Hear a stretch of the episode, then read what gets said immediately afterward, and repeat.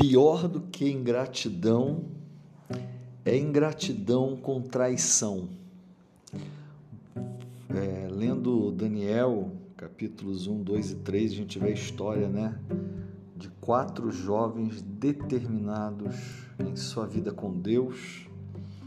E logo aqui no capítulo 2, você percebe astrólogos, videntes, profetas dos deuses da Babilônia sendo salvos, é, porque o rei da Babilônia havia sonhado e nesse sonho ele queria interpretação, mas ele queria que os seus astrólogos eles falassem o que, que ele tinha sonhado e qual a interpretação do sonho.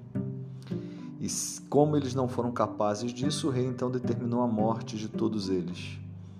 Mas aí Daniel vai e se apresenta diante do rei, diz qual é o sonho que o rei teve, descreve o sonho em detalhes e ainda por cima interpreta aquele sonho e diz que não é ele que está fazendo aquilo, mas o Deus dele que fazia aquilo. Por conta disso, nenhum astrólogo foi morto, ninguém foi perdeu a vida por conta disso, então Daniel acabou salvando a vida de muitas pessoas.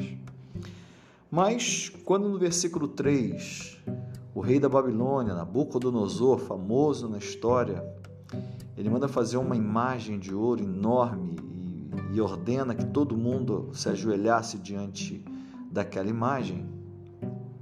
Os judeus, de modo geral, não se ajoelhavam e não adoravam aquela imagem, e principalmente é, os amigos de Daniel, Mesaque, Sadraque e Abidinego. Ah, só que eles estavam fazendo aquilo discretamente.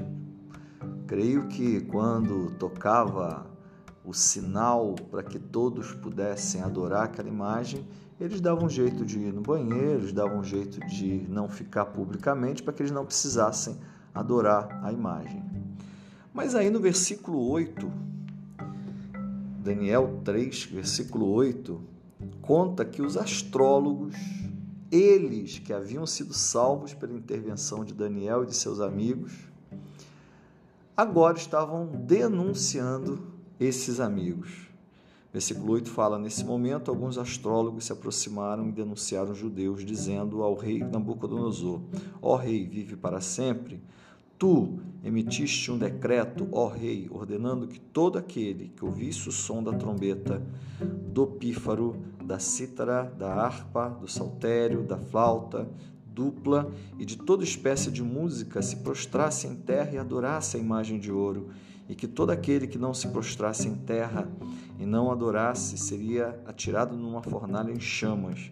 Mas há alguns judeus que nomeaste para administrar a província da Babilônia, Sadraque, Mesaque e Abidinego, que não te dão ouvidos, ó rei, não prestam culto aos teus deuses, nem adoram a imagem de ouro que mandaste erguer. Aqueles que haviam sido salvos agora não só eram ingratos, como também eram traidores. Eu não sei se você já teve que conviver com ingratidão na sua vida e com traição, ah, mas a gente percebe que ah, se deixar magoar por traição e por ingratidão é, na verdade, deixar uma brecha para que Satanás haja na nossa vida. Todos nós experimentaremos traições e ingratidão. É impossível passar por essa vida sem experimentar ingratidão e sem experimentar traição. Ah, talvez, talvez não, certamente a defesa que nós temos é, contra a ingratidão e a traição. A gente não precisa virar neurótico por conta de traições e de ingratidão que nós experimentamos, porque quando nossa confiança está em Deus, como aconteceu no caso de Sadraque, Mesaque e Abidinego, ah, certamente Deus nos livra de todas essas coisas. Como livrou Sadraque, Mesaque e Abednego ali da fornalha ardente. Se você acabar de ler todo o texto, você vai ver o que aconteceu. Te estimulo e te desafio a ler todo o capítulo 1, 2 e 3 de Daniel, para você compreender com profundidade isso que eu estou dizendo aqui, compartilhando com os irmãos. Então, meu querido, se você estiver sofrendo traição, ingratidão neste momento, esquece isso. É, se apegue ao Senhor, se curve ao Senhor, adore ao Senhor e certamente você será livrado de todo, vai ser curado de toda ingratidão e vai ser livrado de toda traição. Que Deus abençoe a sua vida em nome de Jesus.